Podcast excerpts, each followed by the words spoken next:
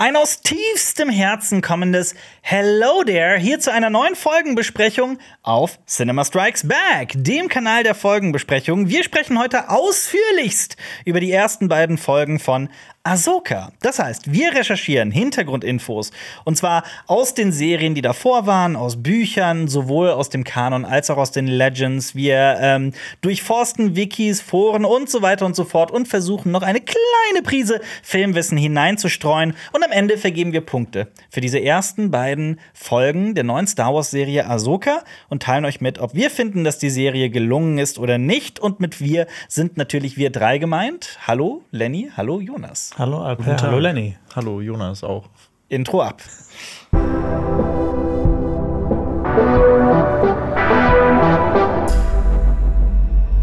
Deswegen vorweg natürlich eine Spoilerwarnung. Wir spoilern natürlich alles, was vor Ahsoka passiert. Das heißt, bitte seid da schmerzfrei, was Star Wars Rebels angeht, was Clone Wars angeht und äh, The Mandalorian und natürlich auch alle Star Wars Filme das sollte soweit hoffentlich klar sein. Wir werden in die Tiefe gehen, aber diesmal nicht über jedes noch so kleine Detail sprechen, wie wir das vielleicht bei den Game of Thrones oder House of the Dragon Folgenbesprechungen tun. Dafür reicht die Zeit einfach nicht. Das würde hier komplett den Rahmen sprengen. Wir sprechen heute ja auch über zwei Folgen und nicht nur über eine.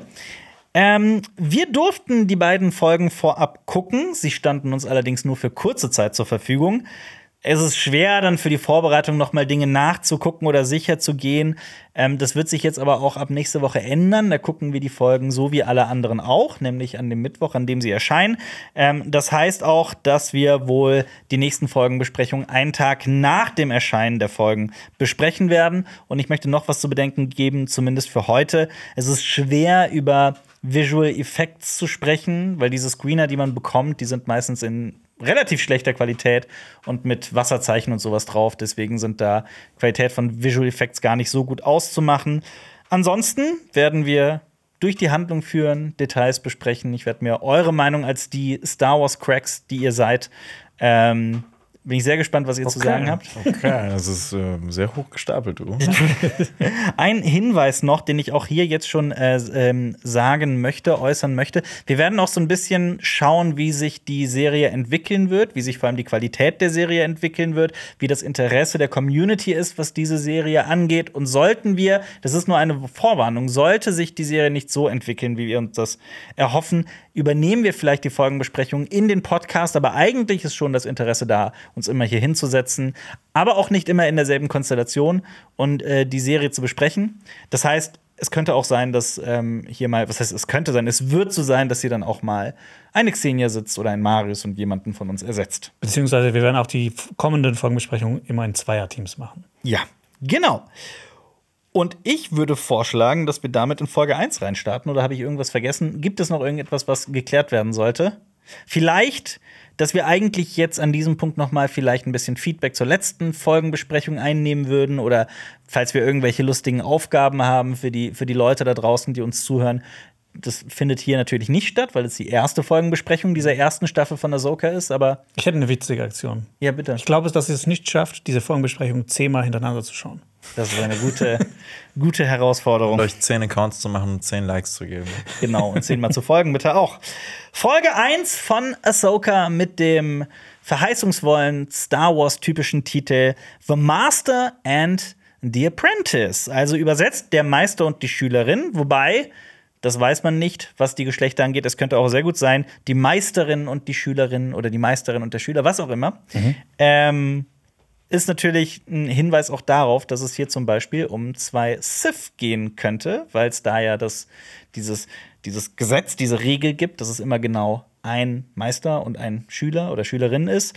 Ähm, aber natürlich gibt es hier auch ein anderes Paar in dieser Folge, auf die das vielleicht auch zutreffen könnte. Dazu gleich mehr. Mhm. Äh, ja, Regie, Idee und Drehbuch Dave Filoni, wer sonst? Und ich frage dann mal direkt raus, wer ist dieser Dave Filoni eigentlich? Könnt ihr mir das mal sagen?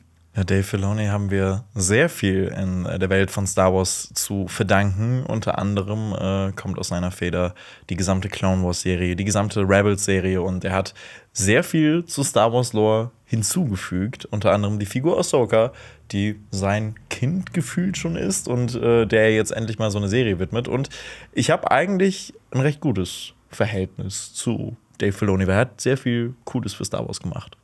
Also er ist eigentlich der wahre Star Wars Crack. Ja. Tatsächlich ja.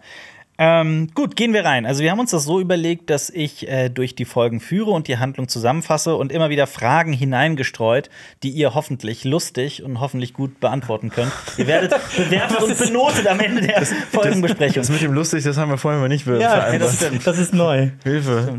Ja, wir müssen nach jeder Beantwortung noch einen Witz machen. Okay, gut. Das ich. Ja. Ich Also- habe einen, ich hab einen Witz gehört, den ich witzig fand. Soll ich den erzählen? Der hat aber. Star Wars Witz? Ähm, Kannst, okay, du, ja. kannst du ihn in ein Star Wars Ja. Setting bringen? Ja. Woran erkennt man, dass ein Raumschiffmechaniker ähm, eine Freundin hat in der Welt von Star Wars? Woran? Er hat zwei saubere Finger. Okay, legen wir, legen wir los. Äh, Okay. Wir starten ganz Star Wars klassisch typisch mit einem Opening Crawl, diesem Fließtext, man kennt ihn. Ähm, und wir erfahren, das Imperium ist gestürzt worden, die neue Republik herrscht nun. Und ähm, ja, da kann ich ja direkt mal einsteigen. Wo befinden wir uns zeitlich? Wobei, das kann ich beantworten. Ich weiß nicht, ob ihr das rausgesucht Ich habe das rausgesucht. Wir sind etwa acht Jahre nach der Originaltrilogie, also nach Episode 6, die Rückkehr der Jedi-Ritter. Aber noch 25 Jahre vor Episode 7, das Erwachen der Macht. Ja. Also, Ahsoka ist ja ein Sequel zur Originaltrilogie. Es spielt also danach, du hast ja auch schon gesagt, etwa acht Jahre danach. Es spielt also zu, etwa zur gleichen Zeit wie The Mandalorian oder The Book of Boba Fett. Wenn wir das aber jetzt noch genauer einordnen wollen, dann spielt es sehr wahrscheinlich genau nach Staffel 2. Denn Ereignisse aus Staffel 2 von Mandalorian werden aufgegriffen und ich habe auch schon Figur vor allem. Richtig, eine Figur vor allem. Und ich habe auch schon gelesen, dass es etwa zeitgleich mit Staffel 3 von Mandalorian spielen soll. Ja. Ja. Ist das ähm, nicht Staffel 3 von Mandalorian? Nee, Oder Staffel das, ist zwei. das Staffel Ja, 2? Staffel zwei. Okay, gut. Das, äh, danke dafür, seid ihr da. Schon mal ein, eine Sache richtig gemacht, Leute. Wo sind denn, wo sind denn die Jedi zurzeit? Warum, es wird ja gesagt, es gibt nur noch wenige Jedi. Warum gibt es so wenige und was ist mit den Sith? Ja, es spielt auf jeden Fall schon lang, längere Zeit nach der Order 66, wo eh schon sehr viele Jedi umgebracht wurden. Und ähm, äh, welche Jedi gibt es dann eigentlich noch? Es gibt zum Beispiel noch Luke Skywalker, den haben wir auch in der zweiten Staffel von The Mandalorian gesehen. Es gibt Grogu, den haben wir auch in Mandalorian gesehen. Ezra Bridger ist irgendwo und ist ja auch schon Teil dieser Serie gewesen, so in einem, zumindest in einem Hologramm. Vielleicht kann man noch Leia als Jedi zählen und dann vielleicht noch so jemand wie Cal Kestis, den wir aus den Jedi äh, Survivor und Jedi Fallen Order Spielen kennen. Ansonsten ist nicht viel mehr bekannt, außer natürlich jetzt kommt noch irgendwie durch neue Geschichten kommen noch neue Jedi hinzu. Aber, aber wenn wir uns an das Ende von Episode 8 besinnen, dann ähm, wissen wir, dass Jedi in der gesamten Welt von Star Wars immer noch verteilt sind. Mit dem Jungen mit dem Besen. Ja. Mit dem Jungen Ja, der Besen. Besenjunge existiert Ja. Ja. noch nicht, aber bald wird er existieren. Ja. Und, und ich musste daran denken, ich war ganz traurig, dass äh, in Staffel 4 von äh, Rebels Kanan Jarrus, Ezra Bridgers Meister, von uns gegangen ist, auf äußerst tragische, herzzerreißende Weise. Wobei An dieser man- Stelle ein RIP. Wobei man ja auch sagen kann, die Jedi sind ja auch immer noch da, weil ihre Machtgeister kommen ja hin und wieder auch wieder zurück. Und Bei den Sith sieht es ähnlich rar aus. Ben Solo ist zu diesem Zeitpunkt noch ein Kleinkind, also noch gar nicht geboren. Ray ist, äh, äh, nicht, nicht, der, der kann noch gar kein Sith sein, weil er ein Kleinkind ist. Also der spätere ähm, Kylo Ren. Genau. Genauso Ray, die ist gar nicht geboren. Palpatine ist wahrscheinlich auf Exegol, dem tollen Planeten, den wir in Star Wars 9 kennenlernen. weil sich die ganze Zeit vorbereitet und äh, Und natürlich, worauf, worüber wir auch noch diskutieren könnten, ist äh, Balen und Shin. Ob die beiden Siths sind, ob sie keine Siths sind, ob sie dazwischen stehen. Aber vielleicht sind sie ja Zu Sith. den beiden kommen wir gleich. Aber das war's wirklich an allen Sith, die bekanntermaßen gerade aktuell in der Zeit. Wir sprechen vom Kanon, ja. richtig. Ja. Und wir wissen auch noch nicht, ob Jar Jar Binks noch lebt. Also, Ja. also den, den mächtigsten aller Sith. Also Ja. das, ähm, Ja. Wir erfahren aber, dass es auf jeden Fall noch imperiale Überreste gibt, also Menschen, die ein Interesse daran haben, das Imperium wieder aufleben zu lassen. Wir erfahren durch diesen Fließtext aber auch, ein gewisser Admi Admiral Thrawn ist verschwunden. Denn wir wissen, er und Ezra wurden von den Purgil, diesen Weltraumwahlen, in die unbekannten Regionen der Galaxis transportiert. Und wir wissen, sollte er gefunden werden, wird auf jeden Fall ein neuer Krieg entbrennen. Das heißt, sehr viele Menschen suchen gerade Thrawn und mit ihm dann auch Ezra, die wahrscheinlich könnte man von ausgehen, vielleicht ungefähr in derselben Region sind, am selben Ort, wo auch immer. Aber ich frage einfach mal ganz dumm heraus, hinaus, wer ist dieser Thrawn, wer ist Ezra Bridger? Eine sehr ausführliche Antwort wird in einem zukünftigen Video auf jeden Fall kommen, was ich gerade vorbereite. Äh, Kurzfassung: Thrawn. Thrawn. Zu Thrawn, genau. Thrawn, beziehungsweise Großadmiral Thrawn, gehört zur Spezies der Chiss. Er ist die große Hoffnung des Restimperiums, was jetzt hier gerade in äh, Ahsoka und in The Mandalorian noch aktiv ist. Ist ein brillanter Militärstratege und von vielen auch so der gefürchtetste Admiral überhaupt des Imperiums. Er ist gefürchtet, aber ist ein Schiss. Genau, er ist ein Schiss. Ich wollte den Gag auch machen, aber Guck mal, ich, das, das war jetzt der Witz. Das war danke, genau- danke, Alfred. Ja, das habe ich schon mal vorweggenommen, ja. ich wollte es nicht sagen. Aber er lag mir auch. Der Schiss lag dir auf der, Zunge. Der, der Schiss lag mir schmackhaft auf der Zunge. dieser Thrawn ist so ein wahres Mastermind und er plant auch schon sehr viele Schritte im Voraus. Er ist sehr ruhig, beherrscht und höflich und somit auch ein krasses Gegenteil zu vielen anderen Offizieren im Imperium. Um seine Gegner zu besiegen, studiert er zum Beispiel auch deren Kultur, Philosophie, Musik, alles weitere und kann darauf dann Rückschlüsse auf den ihre Strategien ziehen und somit die besser besiegen. Es ist aber auch so, dass er seine Gegner respektiert und äh, auch ein geborener Anführer ist. Er unterstützt er zum Beispiel auch immer wieder seine Untergebenen und bringt die nicht einer nach dem anderen um, wie Darth Vader zum Beispiel. Er ist auch kein großer Freund der Tyrannei und der Korruption des Imperiums und er hat so einen großen Masterplan. Den werde ich hier aber noch nicht verraten, dass ihr das Video noch anguckt, weil das ist ein bisschen komplexer. Da müsste ich jetzt ein bisschen mehr noch dazu besprechen. Ähm, Und er hat blaue Haut. und er hat, vielleicht er hat blaue Haut, rote Augen und wird gespielt von Lars Mikkelsen. Im, in der dritten Staffel von Mandalorian wurde auch schon mal erwähnt, dass er im Schatten, also im Schattenrat, oder auch in der zweiten Staffel, wo er von Ahsoka gesucht wird. Und ja, freut euch auf das Video. Ich glaube, das wird ziemlich cool. Das hat sehr viel Spaß gemacht. Aber wer ist denn dieser Ezra Bridger? Dazu habe ich auch noch was. Äh, Alles. die beiden habe ich auch äh, vorbereitet. Äh, Ezra Bridger ist das jüngste Mitglied der Ghost und er stößt am Anfang von Rebels auf den Rebellentrupp rund um diese Ghost, um das Schiff. Ja. Äh, ursprünglich wollte wollte er nämlich diese Crew der Ghost beklauen. Das ist eigentlich ganz witzig. Ist dann aber ein Mitglied geworden. Der Spectres werden die auch genannt. Ja, stammt vom Planeten Lowfall, um den es ja auch hier immer wieder gehen wird in der, in der Serie. Ähm, Ahsoka wird ja auch immer wieder als Star Wars Rebels Staffel 5 bezeichnet. Stimmt, ja. Und Ja. Ezra, das, das, ne, ich glaube, es gibt sehr viele Gründe, die dafür sprechen, das so auch zu, äh, zu formulieren. Und Ezra ist ja auch, das sollte man wissen, quasi der Protagonist, die Hauptfigur von Star Wars Rebels. Weil er verfügt auch über die Macht, wir haben ja vorhin schon drüber gesprochen, und wird dann in Rebels der Padawan von Kanan Jarrus. Ähm, Ezra hasst nämlich das Imperium, weil das Imperium dafür verantwortlich ist, dass seine Eltern gestorben sind. Und ähm, er ist so die Figur, die mit die größte Entwicklung durchläuft in der ganzen Serie. Also anfangs ist er schon so ein nerviger kleiner Junge, äh, der ungeduldig ist, aufbrausend, aber mit der Zeit immer ruhiger und vernünftiger wird. Auch wenn er hin und wieder mal so mit der dunklen Seite der Macht geliebäugelt hat und zum Beispiel mal kurz davor stand, der Schüler von Darth Maul zu werden. Ja. Aber seine Entwicklung ist auch nicht so krass wie die von Agent Callus. Meiner persönlichen Ja, Lieblingsfigur ja. im gesamten fucking Star Wars-Universum. Aber ich finde, seine Entwicklung hat, hat mich so ein bisschen erinnert an die von Ahsoka aus Clone Wars, weil anfangs ist sie auch sehr nervig und gegen Ende auch sehr ruhig und gefasst. Äh, sein großes Ziel war es, in Rebels immer Obi-Wan Kenobi zu finden, da er dachte, dass, der, dass dieser Jedi eben der Schlüssel ist im Kampf gegen die Sith.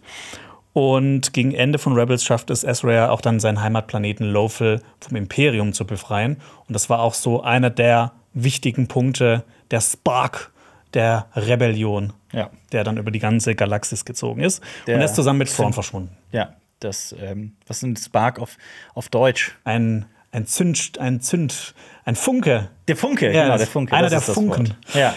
Und diesen Funken nutzen wir, um direkt in, dem, äh, in den Prolog einzusteigen. Wir befinden uns nämlich auf einem Schiff der sogenannten Neuen Republik. Und auf diesem Schiff befindet sich eine Person, die von Ahsoka Tano gefangen genommen wurde, deren Name vielleicht der einen oder anderen Person bekannt sein dürfte, nämlich Morgan Elsbeth. Die Richtig. befindet sich auf diesem Schiff. Wer zur Hölle ist denn diese Morgan Elsbeth? Ist das eine neue Figur oder könnte man sie vielleicht irgendwoher kennen? Also sie ist eine neuere Figur auf jeden Fall. Die Ja. kennt man aus äh, der Folge Die Jedi aus Mandalorian Staffel 2 und da taucht sie das erste Mal auf und sie ist die Magistratin der Stadt Calodan auf dem Planeten Corvus und äh, dort hat sie diese Stadt unterworfen und äh, sie wird von Ahsoka dort gesucht und äh, heimgesucht und es ist auch so, dass diese Morgan Elsbeth eine ziemlich krasse Unternehmerin ist, äh, denn mit ihrem Unternehmen ist sie maßgeblich im Aufbau der imperialen Flotte beteiligt gewesen damals und äh, hat dafür auch ganze Welten ausbeuten lassen. Also ist nicht so die, die coolste Person. Und im Kampf gegen äh, Ahsoka dann äh, hat sie auch einen Speer aus Beskar. Genau. Und äh, ist Ja. ziemlich gut im Kampf auch. Also sie kann Ahsoka da auf jeden Fall die Stirn bieten. Und äh, dann hat sich Ahsoka aber allerdings mit unserem geliebten Din Djarin äh, zusammengetan und kann äh, Elsbeth aus der Stadt vertreiben. Diesem coolen Duell Richtig, es ist, es ist so richtig westernmäßig. Richtig geil es, aus, ist, ja. es, ist, es ist richtig toll. oder Samurai-Film auch. Ja. Mix. ja. Es, hat, es, es hat so wirklich the best of both worlds. Mhm. Und es geht dann darum, dass Ahsoka herausfinden möchte, wo Thrawn ist. Das erfahren wir da schon das erste Mal. Mhm. Und sie möchte durch Morgan Elsbeth an diesen, an diesen Thrawn kommen. Und ich glaube, da merkt man schon so, dass, äh, dass, dass Morgan Elsbeth eine ziemlich wichtige Rolle spielt, dass sie der Schlüssel, glaube ich, so in dieser Geschichte sein wird. Mhm. Und es wird auch erwähnt, dass Thrawn ihr Meister gewesen ist. Inwiefern das jetzt irgendwie zusammenhängt, ob das irgendwie was mit Machtverhältnissen auch noch so zu tun hat, ist fraglich, denn äh, ja, es kommt noch ein Geheimnis über Morgan Elsbeth jetzt noch raus. Genau, das war nämlich jetzt meine Frage gewesen. Wir erfahren ja später, dass sie eine Nachtschwester von Datumir ist. Ähm, Das kommt so ein bisschen aus dem Nichts aus raus. Nichts. Warum hat sie ihre sagen? Kräfte nicht eingesetzt in Richtig. The Mandalorian? Habe hab ich mich da gefragt. Wollte Ja. sie geheim bleiben als Nachtschwester? Das- Ich weiß es Ich nicht. weiß es Also, nicht. nach wann sind die Nachtschwestern von Datumir das erste Mal aufgetaucht? Weil, also, man kennt sie auf jeden Fall zum Beispiel, also in Fallen Order, also dem Star Wars-Spiel, kommen sie sehr prominent vor. Da ist man ja auch teilweise auf Datumir. In Clone ähm, Wars haben sie teilweise eine sehr prominente Rolle. Sie haben Ja. eine wichtige Rolle, um, äh, sie sind der Schlüssel dafür, warum eine Figur wiederkehrt. Ja. Stimmt. ja, also ich habe auch noch ein paar Infos zu den Nachtschwestern, weil da fragt man sich jetzt, hä, woran erkennt ihr jetzt, dass das eine Nachtschwester ist? Mhm. Das sieht man zum Beispiel an dieser grünen Magie, die sie wirkt. Das ist so ein Zeichen dafür. Also, die Nachtschwestern sind Ja. quasi die Hexen in Star Wars. Das kann Ja. man, glaube ich, also sie werden ja auch immer wieder Hexen genannt, das kann man, Ja. glaube ich, schon mal so sagen. Das ist so ein Clan von weiblichen Hexen, die kommen vom Pla- Planeten Datumir. Sie haben magische Kräfte. Also das hat, die, die, die ziehen ihre Kräfte so ein bisschen von der dunklen Seite der Macht und von der hellen Seite der Macht. Die haben zum Beispiel telekinetische Kräfte, können aber auch zum Beispiel Tote wiedererwecken. Tote wiedererwecken. Ja. Zum Beispiel Darth Maul. Genau, den Namen, den Surprise. Lenny gerade nicht sagen wollte. Aber Die Spannung ist es. Ja, richtig, weil das niemand weiß, dass Darth Maul wieder zurückkommt. ja, Ja. ist ein offenes Geheimnis. Seine, seine Mutter, also die von Darth Maul, war zum Beispiel auch eine sehr mächtige Nachtschwester, Mother Talzin, falls ihr euch noch erinnern könnt, falls ihr das geschaut habt. Und die Hexen von Datumir, die gehören jetzt nicht unbedingt zum Beispiel dem Imperium an oder den Jedi, also sind nicht schwarz oder weiß. Sie sind so ein bisschen dazwischen. Sie sind eine eigene Fraktion und folgen ihren eigenen Zielen, können aber auch durchaus gegen Jedi-Meister ankommen oder gegen einen Sith-Lord. Also Ja. die, ihre Kräfte sind schon durchaus potent. Ja. Warum hat sie diese Kräfte nicht eingesetzt in der Mandalorian-Folge? Vielleicht. Ja, das ist halt die Frage. Ja. Also meine Vermutung ist, das wurde halt jetzt für Ahsoka auf in ihre Figur Also das ist ja, das ist ja der wahrscheinlich Ja. wahre Grund, aber ich meinte, kann man das Narrativ irgendwie sich zurechtdeichseln, so dass das. Also sie bezeichnet sich ja auch als Überlebender, weil das Ding ist, dass General Grievous bei der Schlacht von Datumir sehr viele Nachtschwestern umgebracht hat. Mhm. Und vielleicht ist das dann so ein bisschen wie bei mit den Jedi, die müssen sich halt auch so ein bisschen bedeckt halten, Ja. dass die nicht gejagt Vielleicht werden. hat sie, wissen wir denn schon, ob sie überhaupt Fähigkeiten besitzt, hexerische? Oder glaubst du, sie kann nur diese Karte so aktivieren? Ja. Das wäre das wär die lameste Fähigkeit, die du haben kannst. Aber ich finde auch optisch wirkte sie jetzt nicht unbedingt wie eine der Nachtschwestern, weil die Nachtschwestern haben ja auch in Clone Wars, zumindest und in den Comics, eine sehr prägnante Ausstrahlung und Auftreten. Und ich finde, optisch wirkte sie jetzt nicht unbedingt wie eine Nachtschwester, oder? Er hat so ein Tattoo. ja, aber Ja. Das, das war's. Ja, und zum Beispiel, es gibt auch so, ich sage jetzt mal in Anführungsstrichen, gute Nachtschwestern, zum Beispiel Marin aus den äh, Jedi Fallen Order und Survivor Die ist so cool. Ich Ja. liebe sie. Und eine Sache, eine interessante Sache habe hab ich noch dazu, zu ihrem Namen. Jetzt passt es auch, wo man weiß, dass sie eine Nachtschwester ist. Ähm, sie ist eine Hexe, so wie zum Beispiel auch Morgan Le Fay, die Halbschwester von König Artus, die in der Artus-Saga auch eine Hexe war. Ah ja. Also vielleicht Das war ist es ja doch geplant. Ja, wer weiß. Äh, ich liebe übrigens Marin, diese Liebesgeschichte zwischen dir und Krakastis. Ha, Ja. Da schmilzt mir das Herz. Thuth. Kommen wir, das ist sehr süß. Kommen wir zurück zu dem Schiff der neuen Republik. Wir erfahren, dass sich ein anderes Schiff nähert, es aber nicht die Home One ist oder Heimat 1, wie es auf Deutsch heißt, sondern es sind angeblich Jedi. Die beiden offenbaren sich allerdings nicht als Jedi, ähm, sondern vielmehr als Sith, in Anführungsstrichen, würde ich mal sagen. Aber ich meine, es ist ein Meister und seine Schülerin. Er heißt Balin Skull, sie heißt Shin Hati. Ja, Beziehungsstatus kompliziert. Ja, Oder? die- Sith-Status kompliziert. Sith-Status kompliziert. Die beiden machen Kleinholz aus dem Schiff und der Besatzung und befreien Morgan Elsbeth. Da frage ich mal direkt nach. Also, wenn man nachguckt bei den Namen Balin Skull und Shin Hati, erfährt man erstmal Funfact-mäßig was Cooles, nämlich, dass die beiden Namen haben, die aus der nordischen Mythologie abgeleitet sind. Hati ist nämlich ein Wolf, der den Mond verfolgt und Skull ist ein Wolf, der die Sonne verfolgt. Und Skoll heißt doch auch Prost, oder? Äh, aber Skull ist Skull, okay. Skull. Ah, okay. Ja, okay. Und, und wenn die beiden äh, den Mond und die Sonne verschlingen, dann tritt Ragnarök ein. Ja. Und äh, vielleicht ist das ja auch ein Indiz dafür, dass die beiden etwas jagen und dann tritt auch Ragnarok-artiges auf. Apokalyptisches. Ich ja. Dann kommt Thor vor. Ich hatte richtig harte äh, Kenobi-Vibes, weil es mich sehr an ähm, hier Reva und den ähm, Grand Inquisitor erinnert hat, das Ganze. Wie war das bei euch? Und kennt man diese beiden Figuren überhaupt oder sind die völlig neu? Also die sind wirklich völlig neu. Mhm. Ähm, und ich hatte, ich hatte erstmal so gar keine richtigen Vibes. Also ich glaube auch, dass wir Sith echt in Anführungszeichen setzen können, weil Mhm. ich glaube, die haben schon so eigene, eigene Wertvorstellungen bzw. eigene Ziele und sie ordnen sich auch irgendwie Morgan Elsbeth total unter, beziehungsweise also Morgan Elsbeth ist, glaube ich, so richtig die Anführerin von den beiden, weil sie befehligt die beiden auch und sagt, okay, du gehst jetzt dahin. Und dieser Balin Skull ist auf jeden Fall ein ehemaliger Jedi gewesen. Das erfahren wir später in äh, der Folge noch. Denn äh, das, wie sich herausstellt, ist sein Lichtschwert schon mal in, in einer Registrierkartei irgendwie aufgetaucht und äh, Hu Yang, den, zu dem wir später noch kommen, findet heraus, dass äh, das einem Jedi besessen hat, äh, äh, gehört hat. Und dieser Jedi ist äh, Balin Skull gewesen. Und der hat auch, wie man in dem Trailer ja auch schon hört, zu Ahsoka auch Anakin Skywalker gekannt. Ja.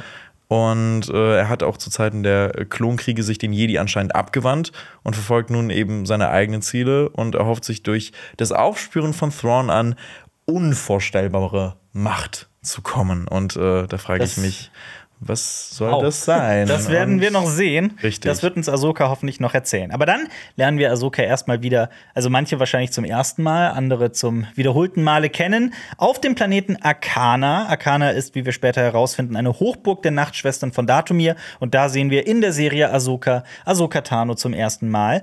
Sie trägt allerdings nicht den weißen Umhang, so wie wir sie zuletzt in der letzten Szene in Star Wars Rebels gesehen haben. Ich finde das immer noch so seltsam. Also, das ist, also, also ihr, ihr Outfit-Change wird ja so krass in Szene gesetzt und Ja, das Rebels, hat ja. irgendwie so einen sehr bedeutsamen Moment und das ist jetzt einfach nicht mehr relevant. Sie hat so viel gelernt und ist eine neue Person, trägt jetzt dieses weiße Gewand. Und jetzt ist es plötzlich Doch nicht mehr so. Doch nicht. Nein, Aber nein. gut. Äh, sie befindet sich in einem Tempel. Sie muss an ein paar Säulen drehen, was mich so sehr an Videospiele erinnert hat, und gelangt an eine Karte in Form einer Kugel. Einen Rubik's, eine Rubik's Star Wars Kugel. Rubik's Cube, ja. Ja. ähm, Ahsoka erzählt dann ihrem Droiden Huyang, dass sie die Karte gefunden hat. Sie hat allerdings nur noch einen Balken Empfang auf ihrem Star Wars Handy und man versteht äh, einander kaum. Dann wird sie draußen von einem Droiden in Empfang genommen. Jemand will sie ganz offensichtlich aufhalten, aber Ahsoka ist Ahsoka Tano, macht die Droiden platt. Äh, mich hat der Kampfstil auch tatsächlich sehr an Clone Wars erinnert. Ich weiß nicht, wie fandet ihr allgemein so die Kämpfe inszeniert in der Welt von von Ahsoka. Beide Also- Folgen jetzt? Ja, gehen wir mal wirklich von beiden Folgen aus. Wir haben ja mehrere Lichtschwertkämpfe und so weiter bekommen. Was sagt ihr? Also ich fand es bisher in Ordnung. Mhm. Äh, mir hat das gefallen. Mir, mir gefällt auch, ich habe schon mal mit Lenny drüber gesprochen, mir gefällt eigentlich auch dieser, ähm, dieser, diese äh, Lichtschwerttechnik von Skull, Nee. dieses, dieses sehr symmetrische, sag ich mal, Mhm.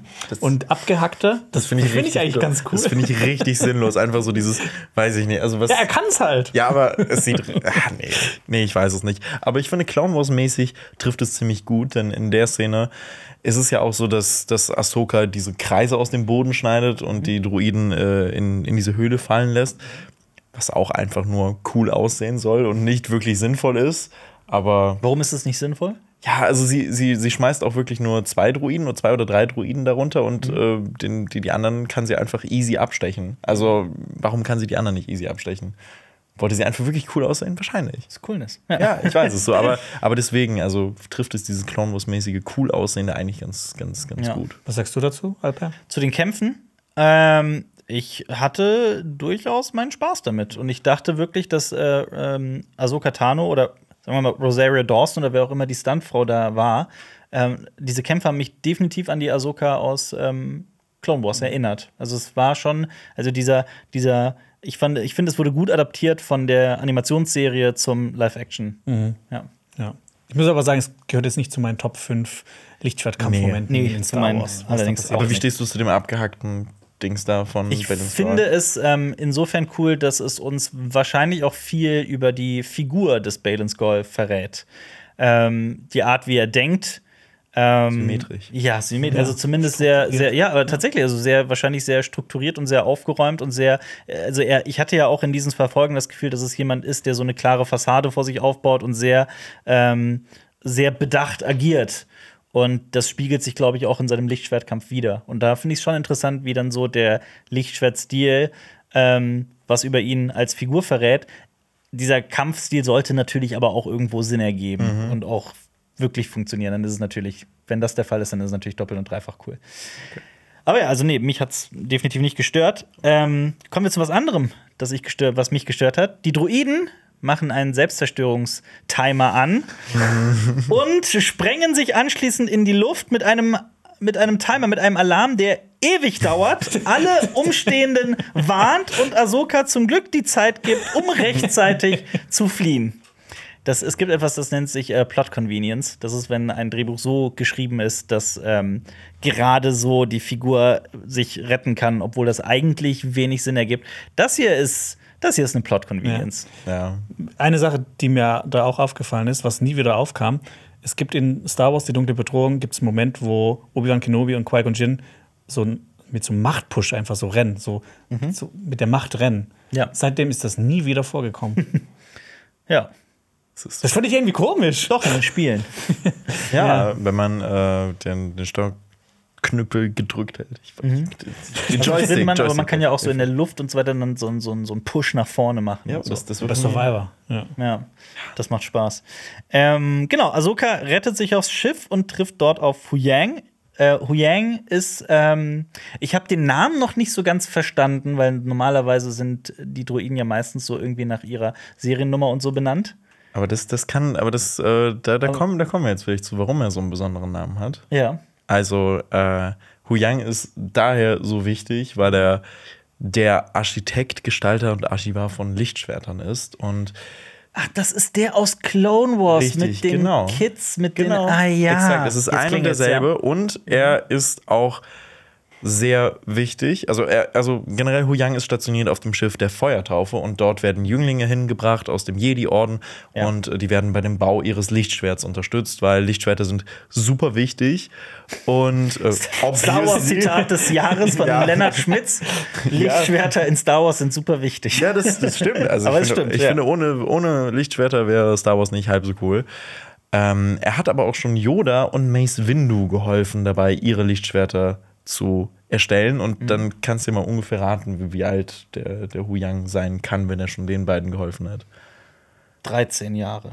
Okay, ja, na. Acht Minuten. Also er ist, er ist tatsächlich ein bisschen älter. Ja. Er ist insgesamt 25.000 Jahre alt. Okay. Also er hat schon klar. in Ja. Mhm. Zeiten der alten Republik äh, gelebt und wurde dort zusammengebaut. Und das erklärt wahrscheinlich auch seinen Namen, weil damals noch nicht so serienmäßig äh, Sachen hergestellt worden sind. Und dann hat er auch Ahsoka schon äh, bei ihren Tests äh, und äh, geholfen und ihr Lichtschwert mit zusammengebaut. Und äh, seitdem reist er jetzt mit Ahsoka rum und er wird im Englischen gesprochen von David Tennant, Doctor, Doctor Who. Who, ja. Und ähm, was auch noch Nee, nee, nee, sorry. Der Doktor, nicht Doctor Who. Ja, du das hast ist ein recht. großer du hast Fehler. recht. Du hast recht. Der Doktor, ja. Aber bekannt aus Doctor Who. Ja. Who? ja, Entschuldigung. ähm, sein Protokoll, was wir erfahren, das äh, verfolgt aber immer noch die Anweisung aus Zeiten der Republik. Also das äh, wurde ihm da noch so überschrieben und das kann auch nicht mehr so richtig geändert werden. Ja. Keine Updates. Nee, leider nicht mehr. Dann kommen wir von Huyang zum zweiten Akt äh, dieser Folge. Ahsoka hört nämlich von einem Vorfall, einem Incident im Englischen, was ich übrigens ganz lustig finde, das ist so ein bisschen Drehbuchmeter, weil du brauchst immer ein sogenanntes Inciting Incident, so, um von um für, für einen Plot, also ne, um von einem Akt zum nächsten zu führen und so weiter. Und die benennen das wirklich Incident. Das ist so ein bisschen Das haben die extra für dich gemacht. Ja. ja. Das ist so wie wenn, wenn du wirklich äh, am Ende jemand Serie von der Klippe hängt und du dann abbrichst, dann hast du halt einen sprichwörtlichen Cliffhanger in der Folge. So, so ein Art Gag ist das. Ja, ich habe gerade gedacht, dass du das so witzig findest, weil Incident und Incest ähnlich klingen. Das ist, äh, das ist daran habe ich zwar nicht gedacht, aber das ist auch witzig, ja. Sie kehrt zurück zur Heimat 1. Ich äh, nenne es mal ein großes Raumschiff, aber könnt ihr mir sagen, was ist die Heimat 1? Gab es das schon mal? Was ist das? Äh, Die Heimat 1, das ist ein Sternenkreuzer und es war das Flaggschiff der Rebellenallianz. Der bekannteste Kapitän von der Home One war natürlich Admiral Akbar. It's trap! Ja. Und äh, sie kommt auch schon in Star Wars Episode 6 vor. Sie hat ungefähr eine Crew von 5000, nur dass man sich so ungefähr vorstellen kann, wie viele Leutchen da drin rumwuseln. Und wurde ursprünglich, was ich sehr inter interessant finde, als Schiff entwickelt für die Erforschung des Deep Space. Wurde dann aber umgebaut in Kriegszeiten. Cool. Erforschung, nice. nice. äh, dort trifft Ahsoka auch auf eine weitere Figur. Ich glaube, viele Rebels-Fans haben in diesen Momenten frohlockt. Wir treffen nämlich auf eine gewisse Pilotin, jetzt äh, auch äh, Generalin, nämlich Hera Syndulla. genau. Hera Syndulla, die grüne Tugilek mit den schönen, ich sag Fleischzöpfen? Fleischzöpfen. Das dreht sich alles in mir um. Ja. Fleischzöpfe. Ich es Aber ich habe das nicht erfunden, ne? Das, das, das, Das, gab's die schon. heißen doch so einfach, diese Ja, Dinger, die die da links und rechts runterhängen. Also Also nicht wirklich Fleisch. am Kopf, Hilfe. nicht irgendwie an der Brust oder so, am Kopf, die heißen Fleischzöpfe. Die heißen wahrscheinlich komplett anders, die haben Namen, aber Fleischzöpfe Ich sind so wirklich. Angst, wenn du. Fleischzöpfe sagst, weiß man, was Sache ist. Ich hab Guck so- jetzt nach, ob die Namen haben. Ich habe so Fleischzöpfe. Angst herauszufinden, äh, wenn ich Fleischzöpf äh, google, was da kommt. Hera Syndulla, kommt so ist, auf irgendeine Liste. Hera Syndulla ist aber äh, die Kapitänin der Ghost, von der Leku. Lekus. Lekus Leku. heißen Die die. sind lecker. Lekus klingt aber auch irgendwie. Ja. Okay. Naja, man kann die Fleischzöpfe auch lecken. Ja, die Lekus lecken. Ja. Gut. Twi'lek. Also sie ist äh, Twi'lek, sie ist Pilotin und Kapitänin der Ghost. Äh, sie ist eine hervorragende Pilotin, wird auch immer wieder gezeigt in Rebels. Sowohl die Separatisten in den Klonkriegen als auch das Imperium dann in der imperialen Zeit haben ihren, ihre Heimat Ryloth unterdrückt und deshalb hat sie beschlossen, Pilotin zu werden und gegen das Imperium zu kämpfen. In Rebels hat sie dann auch in der letzten Staffel eine Beziehung mit Kanan Jarrus Ja. und mit ihm zusammen auch einen Sohn, Jason Syndulla. Der muss ich mal auch persönlich sagen, ich finde, das sieht wahnsinnig dämlich aus, weil er so grüne Augenbrauen hat und grüne, das sieht irgendwie und grüne, grüne, äh, wie heißen die, die, die Haare hier? Wimpern. Die Wimpern. Sieht, ich finde, es sieht ein bisschen dämlich aus, aber okay. Äh, Nach den Ereignissen von Rebels hat sie unter anderem an der Schlacht von Endor teilgenommen. Wir sehen sie natürlich nicht in der äh, in Episode 6, aber George sie hat da teilgenommen. Ja, genau. Das hat George Lucas aber schlecht geplant. Ja. Und sie war auch Teil der letzten Schlacht des Galaktischen Bürgerkriegs, des, der Schlacht von Jakku. ja. Genau, gemeinsam besprechen sie die Sith, die Morgan Elsbeth befreit haben. Und äh, damit ist natürlich auch der Vorfall gemeint, dass eben Morgan Elsbeth äh, gerettet wurde von ähm, Shin Hati und Skoll. Skoll. Genau. Sie lassen, Namen, so viele Namen. Ja. Sie lassen dann daraufhin die Lichtschwerter analysieren, aber es geht auch um die Karte, die Ahsoka gefunden hat. Die trage nämlich den Aufenthaltsort von Thrawn. Und da habe ich mich tatsächlich gefragt, wird jemals in diesen ersten beiden Folgen überhaupt erklärt, warum genau diese antike Kugelkarte, dieser Rubiks Kugel, den Aufenthaltsort von Thrawn verrät? Oder wird das einfach nur so dahingestellt? Nö, also, Ich also es ist, also ich, ich habe da auch die ganze Zeit gerätselt, okay, warum brauchen Ja. wir jetzt diese Kugel? Wieso soll sie den Aufenthaltsort äh, un- uns da dahin bringen? Also ich, ich, ich stehe da auch nur mit einem riesigen Fragezeichen davor. Ich stand wirklich komplett auf dem Schlauch. Warum? Die einzige Erklärung, die ich für mich so herausgezogen habe, wo ich dann wirklich so ein bisschen, das mir so ein bisschen aus den Fingern saugen musste, ist, dass die Purgles, vielleicht haben die so, so immer so Routen, die, weißt du, wie so Wale, die, die ziehen halt von einem Mal zum anderen und die Leichen dann in einem, also nicht Leichen, die, die gebären in einem Gebiet und wandern dann zurück und das Das, Das- das, alte das- Volk hat das durch, durch, durch Ja, und man sieht auch mal auf der Karte, sieht man auch so stilisierte Purgles drauf auf so einem, auf so einem Kreis. Ja. Deshalb vielleicht kann man das sich so irgendwie. Aber wie Aber- ist Ahsoka an diese Information gekommen und Ja, warum? Oder wird einfach, es ist, passiert sehr, sehr viel in der Zeit. So erfährt man ungefähr. Ich hab's nicht verstanden. Also, also es, ich, ich glaube, es ist passiert anscheinend noch sehr viel zwischen Rebels und Ahsoka. Ahsoka, weil wir kommen gleich auch noch zu Sabine Wren und was Ja. zwischen ihr und Ahsoka anscheinend passiert ist. Also ich glaube, da ist vieles passiert, aber das muss noch erklärt werden. und ich, da kommt und bestimmt noch ein Buch zu. Ja. Ich, ich fände, es wäre wirklich gut gewesen, wenn man das zumindest mal in der ersten Folge irgendwie mal kurz sagt, warum diese Karte den Aufenthaltsort von Ja. Frauen trägt. Anstatt einfach nur das so dahinzustellen und zu sagen, ja, das ist halt so. Also ich meine, das hat jetzt natürlich einen mystischen Aspekt und Mhm. vielleicht wird es erklärt, aber ich bin mir sehr sicher, es wird nicht erklärt werden. Ja. Also ich glaube, es ist Ich wirklich einfach, sicher. okay. Ja. Ahsoka weiß einfach, dass diese Karte uns dahin bringen wird. Aber kommen wir dann direkt auch zu meinem nächsten Fragezeichen. Ähm, sie können die Karte nicht öffnen, ne? sie ist verschlüsselt, wie auch immer. Und Hera sagt noch zu Ahsoka, du weißt ganz genau, dass es nur eine Person gibt, die diese Karte öffnen kann. Und wir erfahren dann ja auch später, gemeint ist natürlich Sabine Wren. Die kennen wir aus Star Wars Rebels. Ähm, also erstmal vorweg, wer ist, fangen wir, fangen wir mal so an. Kommen wir direkt zu Sabine Wren. Wer ist Sabine Wren? Okay. Sabine Wren ist ebenfalls eine, äh, ein Mitglied der Ghost Crew gewesen. Ist sie die Schwester von Kylo Ren? Ähm, ja, genau, exakt, das ist sie. Nein, Nein, ist sie nicht. Nein, ja, ja, Entschuldigung, es, es, es musste ich noch erwähnt haben. Ich wollte jetzt irgendwie einen Gag mit Rap machen. Ähm, also so, Rap? Ja, mit, mit ja, egal. La, la, la, lassen wir es. Lassen wir es. Ja. Kommen, kommen wir zu den harten Fakten. Ähm, sie war nämlich auch Mitglied der Ghost Crew, aber vorher äh, so war, hat sie dem Clan der Ren angehört. Sie war Mandalorianerin und hat dann auch als Jugendliche äh, in, war sogar eine imperiale Anhängerin und hat in der imperialen Ka- Akademie ist sie gewesen und hat dann später auch als Kopfgeldjägerin gearbeitet, bis sie sich der Ghost Crew eingeschlossen hat, um den Rebellen zu helfen. Denn sie hat gesehen, was das Imperium mit ihrem Heimatplaneten Mandalore gemacht hat und konnte nicht mehr die Taten des Imperiums rechtfertigen. Und dann hat sie halt mit der Ghost Crew Abenteuer erlebt, in, äh, was man alles in Rebels sehen kann. Und dann am Ende von Rebels, als äh, Ezra verschwunden ist mit Thrawn, hat sie sich geschworen, Ezra ausfindig zu machen, hat von Ezra das Lichtschwert bekommen und wollte dann zusammen mit Ahsoka sich auf die Suche nach äh, Ezra und Thrawn machen. Die wichtige Frage ist jetzt, was ist alles zwischen Rebels und Ahsoka passiert? Denn anscheinend ist für kurze Zeit Sabine die Schülerin von Ahsoka gewesen. Das wird Ja. nämlich oft erwähnt.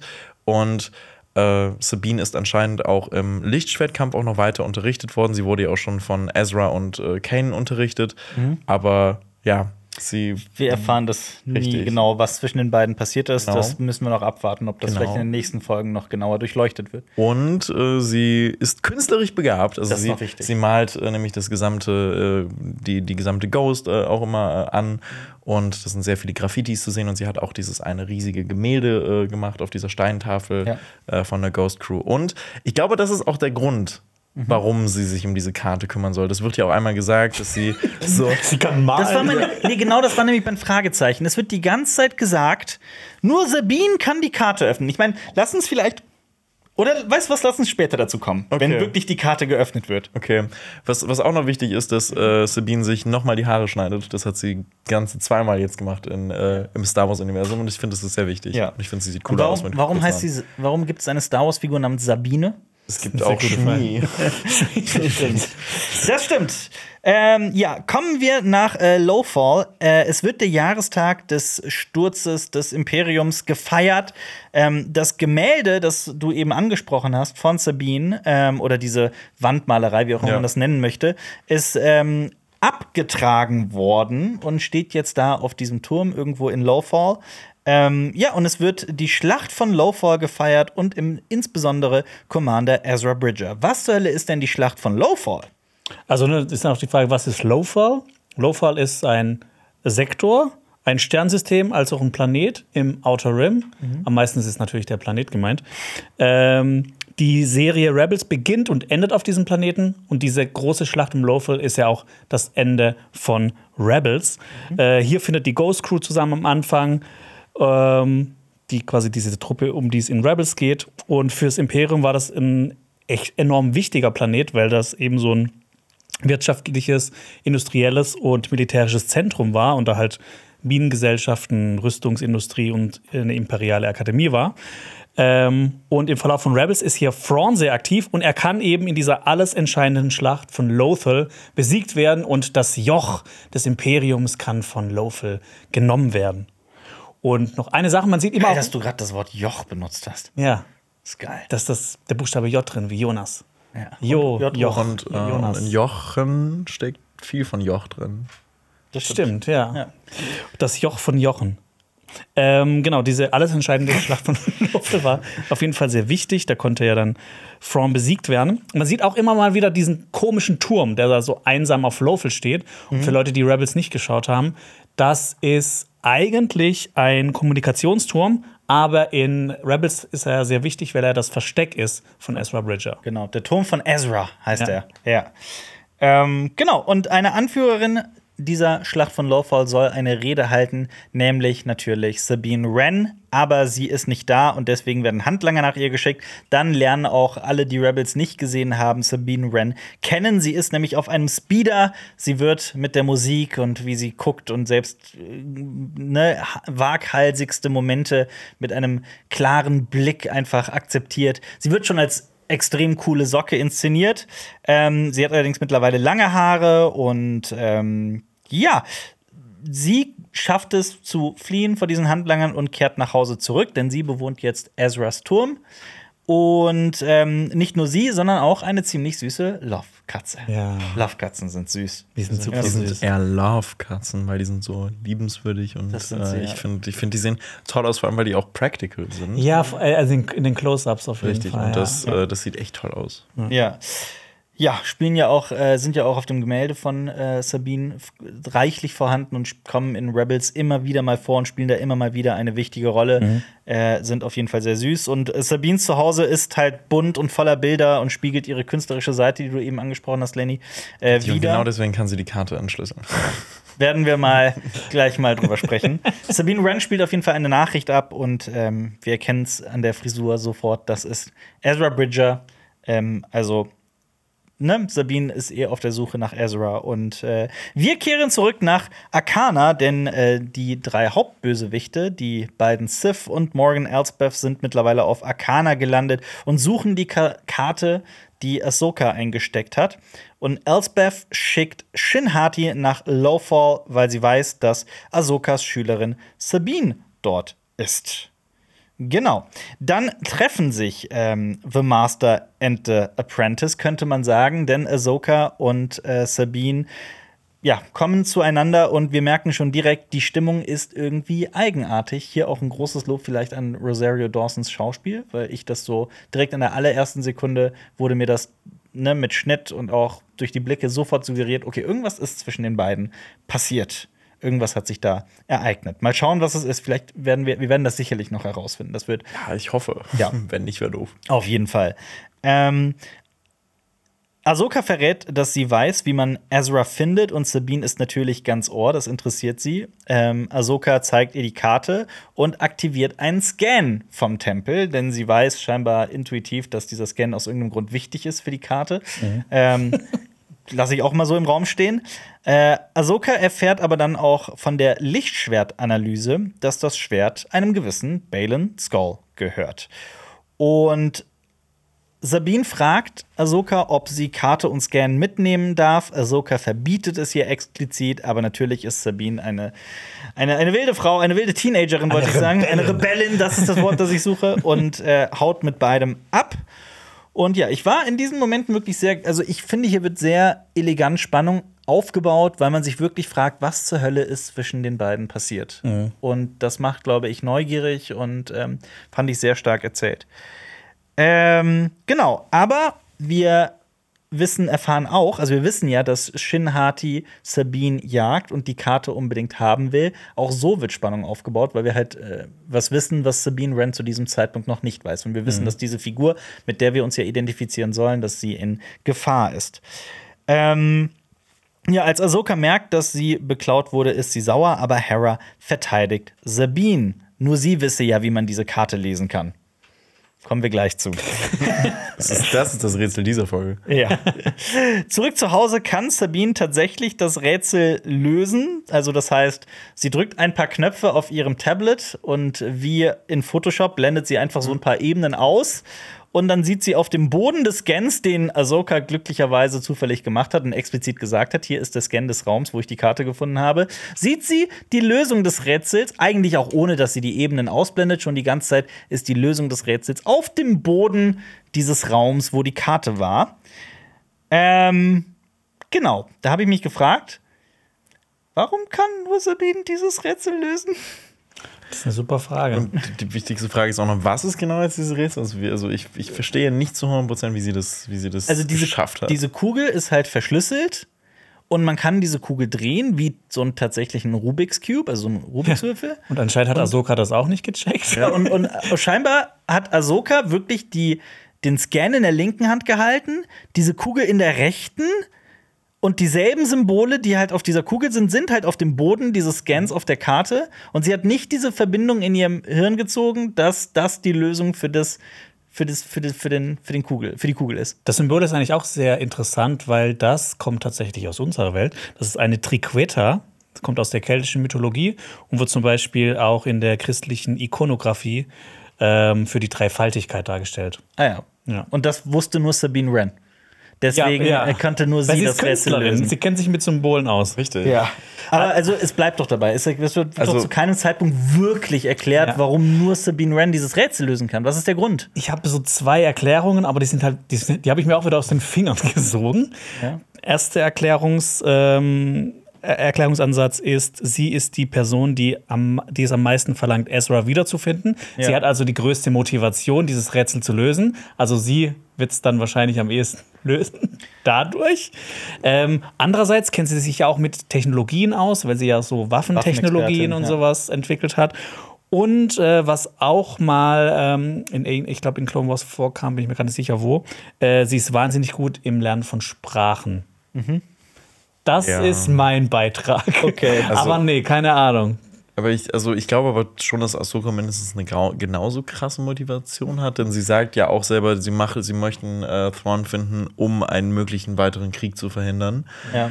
Und also ich glaube wirklich, dass, dass Sabines räumliches Verständnis und Kunstgabe irgendwie dazu genutzt wurde, um diese Karte zu entschlüsseln. Und ich glaube, dass das der Grund dafür ist. Ja, aber ist- ich meine, da- wir wissen ja, was der eigentliche Grund ist. Die beiden sollen wieder zusammengeführt Ja. werden.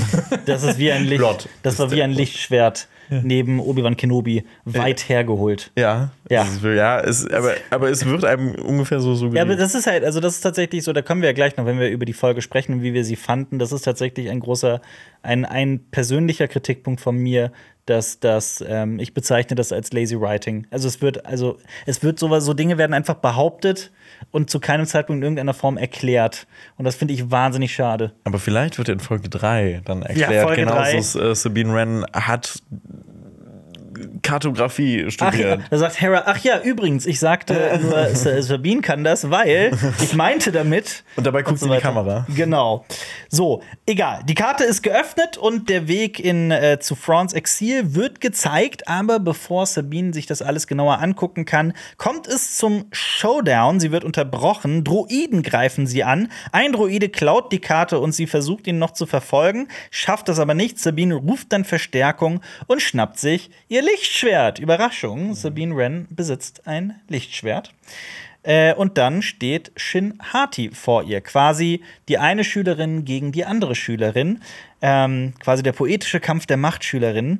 Der, die beiden kämpfen gegeneinander. Und ich musste sagen, ich bin jetzt kein Crack, was so die Kampfstile in Star Wars gibt. Es gibt ja sieben Kampfstile, aber so äh, Shin Hati hatte einen sehr offensiven und kraftvollen Stil, der mich, ich habe das nachgeguckt, an den Stil Ataru erinnert hat. So ein Stil, der mit sehr viel Kraft immer äh, ähm, verbunden ist und auch immer in der Offensive ist und auch viel mit der Macht interagiert. Also hier mal schubsen, da mal ziehen und so weiter, um dann mit voller Wucht draufzuhauen. Also sie ist sehr, auch da finde ich, erklärt der Kampfstil so ein bisschen, was die Figur ist. Sie ist auf jeden Fall ähm, Jung und stürmisch. jung und, Und stürmisch. Ja, wütend. ja So. absolut. So ein bisschen wie Sabine. Ja, und wir sehen auch, w- was passiert. Sie durchbohrt Sabine mit ihrem Lichtschwert.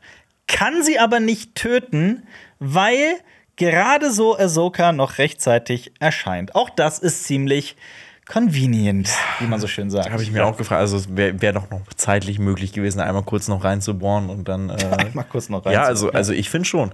Dann Ja, natürlich. ko- Dann kommen wir aber äh, auch schon zu einer weiteren Frage, die ich mir gestellt habe in diesem Moment. Warum kann Ahsoka Sabine nicht einfach mit der Macht teilen? Weil das geht doch jetzt in Episode 9. Mhm. Und äh, generell frage ich mich das. Also, Das kann, das kann nur Ray. das, das kann nur Ray. ja, Okay. so Ja, ich das gut. Ja, nee, dann, ähm, sorry. Ja, aber ähm, nichtsdestotrotz, es kommt halt dazu, dass äh, Sabine durchbohrt wird. Und schon in der nächsten Folge werden wir herausfinden, sie sagt, I am fine. Aber dazu kommen wir dann gleich, wenn Ist wir ja über auch nichts, wenn man einfach mal so komplett durchbohrt wird. Ja. Ja kommen wir dazu. Ich möchte das noch im Detail besprechen in Folge 2 und Okay. auch erklären, warum das für mich ein ganz großes Problem ist tatsächlich. Okay. Aber kommen wir gleich zu. Äh, was noch fehlt, ist der Abspann. Der zeigt so Indiana Jones mäßig eine Karte, allerdings von der Galaxis und wie wir wie da eine Linie von Punkt zu Punkt fliegt und man kann davon ausgehen, beziehungsweise ich ging davon aus, dass das vielleicht der Weg zu Thrawn und Ezra ist, der hier gesucht wird. Oder wie habt ihr habtet ihr einen anderen Erklärungs Interpretationsansatz? Ich fand das so cool aus. Ja, so, das das, ist mein, das Ja. mein Interpretationsaspekt. Ja. Nice. Ja. Äh, Jonas, wie fandest du Folge 1? Ja, also so im Großen und Ganzen ähm, muss ich sagen, ich, ich fand es in Ordnung. Ich fand einige Sachen toll, wie zum Beispiel, dass im Vergleich zu Rebels, wo alles immer sehr schnell passiert, weil auch die Folgen sehr kurz sind, dass Einstellungen auch länger mal gezeigt, also länger mal gehalten werden. Und dass man, also dass das quasi so, dass das Bild auch so ein bisschen atmen kann. Ja. Ähm, weil teilweise sahen die Bilder auch echt schön aus, muss ich sagen. Ich finde das CinemaScope eh immer. Ja, ich meine, äh, The Mandalorian ist ja in 16 zu 9 ähm, gefilmt und hier ist alles in CinemaScope. Es sieht alles direkt filmischer aus und das mag ich eigentlich sehr. Äh, ich finde auch die Figuren von Balen und äh, Shin sehr interessant, einfach weil sie mysteriös sind. Ähm, aber es gibt halt so viele Conveniences, worüber Ja. wir schon gesprochen haben, die das alles so ein bisschen trüben. So, warum zeigt diese Karte gerade den Weg zu Thrawn? Warum? Wenn das noch erklärt wird, sage ich nichts mehr dazu, aber ich glaube auch nicht, dass es noch erklärt werden wird. Deshalb so im Großen und Ganzen äh, fand ich die Folge in Ordnung. Ich würde der, glaube ich, so sechs von zehn Punkten geben. Insgesamt. Ja. Sechs von zehn ist in Ordnung. Lenny? Also ich finde, dass es stimmungstechnisch und äh, inszenatorisch auf jeden Fall schon mal besser anfängt als Mandalorian Season 3 und ich finde, das ist schon mal ein Oder Kenobi. äh, oder Kenobi. Wobei Kenobi hat gar nicht so schlecht Ja. angefangen. Oder als Book of Boba Fett. Book of Ja, Boba das Fett, das, können wir uns, da kann man, da kann man uns auf jeden Fall einig sein. Und ich finde, Rosaria Dawson ist perfekt als Ja. Ahsoka. Ich finde, sie macht Mimik und Gestik wirklich exakt so nach, Mhm. wie wir es aus Clone Wars und aus Rebels kennen. Und das finde ich sehr, sehr toll. Ich finde, dass einige echt coole Momente halt dabei sind. Allein, dass es eigentlich Rebels Staffel 5 ist, macht das schon mal sehr, sehr cool. Aber wie Jonas auch schon erwähnt hat, es sind Zufälle da, die einfach irgendwie drehbuchtechnisch so gedeichselt werden, dass es dann echt nur Logiklücken äh, Lücken gibt. Und ich mich dann auch frage, okay, wie zur Hölle soll diese Karte jetzt wirklich zu Thrawn äh, finden? Also, das ist wirklich ein, ein riesiges Manko und eine große Frage, die ich mir stelle. Wenn es, wie Jonas schon gesagt hat, geklärt wird, dann, dann ist es gut, aber ich würde mich auch bei. Vielleicht, vielleicht checken wir drei es auch einfach nicht und da, äh, übersehen irgendwie alle drei unabhängig voneinander irgendwas Elementares. Also, falls ja, dann äh, schreibt es uns auf YouTube bitte in die Kommentare und erklärt es uns. Vielleicht müssen wir auch mal einen Scan von diesem Raum machen und dann ähm, ja, finden wir das auch mal die Lösung heraus. Äh, Was würdest du dieser Folge denn geben? ich würde dir auch 6 von 10 Punkten geben. Also ich finde es sehr viel Solides drin. Und ich mochte äh, diesen äh, Rock-Song, der, äh, der gespielt wird, wenn Sabine äh, auf ihrem Scooter da rumfährt. Ja, der- der war. Sie wird nicht auf, äh, ich äh, will mich jetzt nicht blamieren, wird nicht auf Japanisch oder sowas gesungen? Ist das Ist auf der? jeden Fall eine, eine es ist nicht ostasiatische Englisch. Sprache oder sowas? Ja. Ja, es ist nicht Englisch, das ist klar. Ja, das, ist, das fand ich sehr, sehr cool. Sorry, falls kein Japanisch ist, aber es klang so auf jeden Fall für mich. Ich hoffe, das ist jetzt nicht. Äh, ich gebe auch sechs von zehn Punkten, so viel vorab. Ähm, auch mich haben wirklich äh, viele, vieles, was ihr bereits gesagt habt, äh, gestört. Insbesondere dieses Rätsel, das dann so unspektakulär einfach zu äh, lösen ist. Ähm, was mich sowieso immer wieder an vielen Star Wars-Serien aktuell, ne, mit Ausnahmen wie Endor, ähm, stört, ist, dass sich die Handlungen ständig irgendwie wie Videospielplots anfühlen. Gehe hierhin, löse dieses Rätsel, mache dieses, mache jenes. Ähm, dass die Serien auch alle so wahnsinnig formularisch sind. So ist es immer. Ähm, die sind alle gefühlt so nach Schema F geschrieben und gehen exakt nach sämtlichen Drehbuchregeln ran. Das finde ich manchmal ein bisschen schade. Ähm, zu einfach zu simpel, zu simplistisch, wie auch immer man das nennen möchte. Ähm, und auch, dass es, ähm, man muss auch mal bedenken, es gibt quasi ganz, ganz wenige Storylines auch hier. Ähm, es gibt wirklich lediglich äh, Ahsoka und ihre Crew gegen Morgan Elsbeth und ihre Crew. Und die Serie geht äh, zu keinem Zeitpunkt irgendwie in eine andere Richtung. Das fand ich, finde ich so ein bisschen schade, aber ist jetzt auch kein großer Kritikpunkt. Es ist mir nur aufgefallen. Ähm, und ich hatte mich gefragt, ich meine, wir drei sitzen hier und haben halt Clone Wars und Rebels gesehen. Wie wirkt diese Serie eigentlich auf Menschen, die ähm, das vorher nie gesehen haben? Ich glaube, die, die, die versteht wirklich gar nichts. Also, das also ich, Gefühl hatte ich teilweise. Ich kann es mir, ich mir nicht anders erklären. Also dieser, dieser An Anfangstext, der, der erklärt ja auch wirklich das, das Nötigste, also maximal Nötigste. Ja. Und ich glaube, Das- deshalb sollte, äh, sollten alle auch äh, Lennys Special dazu schauen. Was das ist sehr hilfreich dafür. Ja, Wer ist also, Ahsoka? Nee, genau. was, das müsst ihr vor Ahsoka wissen. das richtig. passiert vor Ahsoka. Genau. Wie auch immer. Und ir irgendwie heißt es. Auf jeden Fall, es geht um Ahsoka. Ja. Und ich glaube, wenn du das nicht, also ist, ist, das ist gemacht für Fans von Rebels und Ja. Clone Wars. Also ich glaube, alle anderen werden daran keine Freude haben und auch wenig verstehen. Ja, ich hatte trotzdem einen gewissen Spaß, bin neugierig, wie es weitergeht, bin aber auch, ne, für mich ist Rebels die beste Star Wars-Serie, die je existiert hat. Das stehe ich auch dazu. Ähm, Endor? Ja, ich, ich Endor? liebe Rebels. Okay. Ich finde Rebels echt toll. Ähm, und ich bin auch, äh, ne, ich habe hab mir eh schon viele Feinde gemacht, als ich gesagt habe, ich finde Rebels besser als Clone Wars. Find ich auch. stehe aber dazu. Jonas, du findest es auch? Ja, ich finde es auch besser. Krass. Kürzer, knackiger, nicht so viel Druidenfolgen, Schrott. Die, sind, Binks. die, sind, die sind lustig. Wir haben gerade eine extrem große Diskussion innerhalb von zwei Sekunden geführt. Ja, die sind, ja nee, ich will mich da auch nicht hier weiter. weiter. Ein, aber eine Sache will ich noch anbringen, die wir bisher noch nicht erwähnt haben, nämlich was mich auch gefreut hat. Es gibt relativ wenig ähm, dummen, albernen Comic Relief, wie es zum Beispiel Book of Boba Fett oder Kenobi hatte. Das da stimmt. finde ich teilweise, dass so tonal vieles sehr unpassend ist. Das hatte Ahsoka hier bis hierhin gar nicht. In Folge 2 kommt vielleicht eine Figur wieder vor, wo sich viele drüber aufregen würden, dass es sie dieser Comic Relief sei. Lass uns doch direkt dazu kommen. Die zweite Folge heißt nämlich Toil and Trouble, also Toil and Trouble, nicht Toilet Trouble, was ich immer nach Chili Mittwoch habe. äh, übersetzt heißt das Mühsal und Ärger. Ob die Folge auch im Deutschen so heißen wird, wissen wir zu dem Zeitpunkt noch nicht, weil wir nur den englischen Titel aktuell vorliegen haben. Regie führt eine gewisse Steph Green. Sie hat wunderbare Serien, also sie ist eine Fernsehregisseurin vor allem oder Streaming-Regisseurin, wie auch immer man das nennen möchte. Ähm, sie hat ein paar wunderbare Serien umgesetzt, wie zum Beispiel unter anderem Watchmen. Die Serie kann ich nur empfehlen. Unbedingte Sehempfehlung. Unbedingte äh, Sehempfehlung. Watchmen ist wirklich wahnsinnig gut, die Serie. Ähm, aber sie hat auch die nicht ganz so gute Serie Book of Boba Fett umgesetzt. Also nicht komplett, aber so, ich glaube, zwei Folgen. Äh, ja, eine Folge, glaube ich, sogar nur. Ja. Hat sie denn die guten Folgen in Book of Boba Nein. Fett? Äh, okay.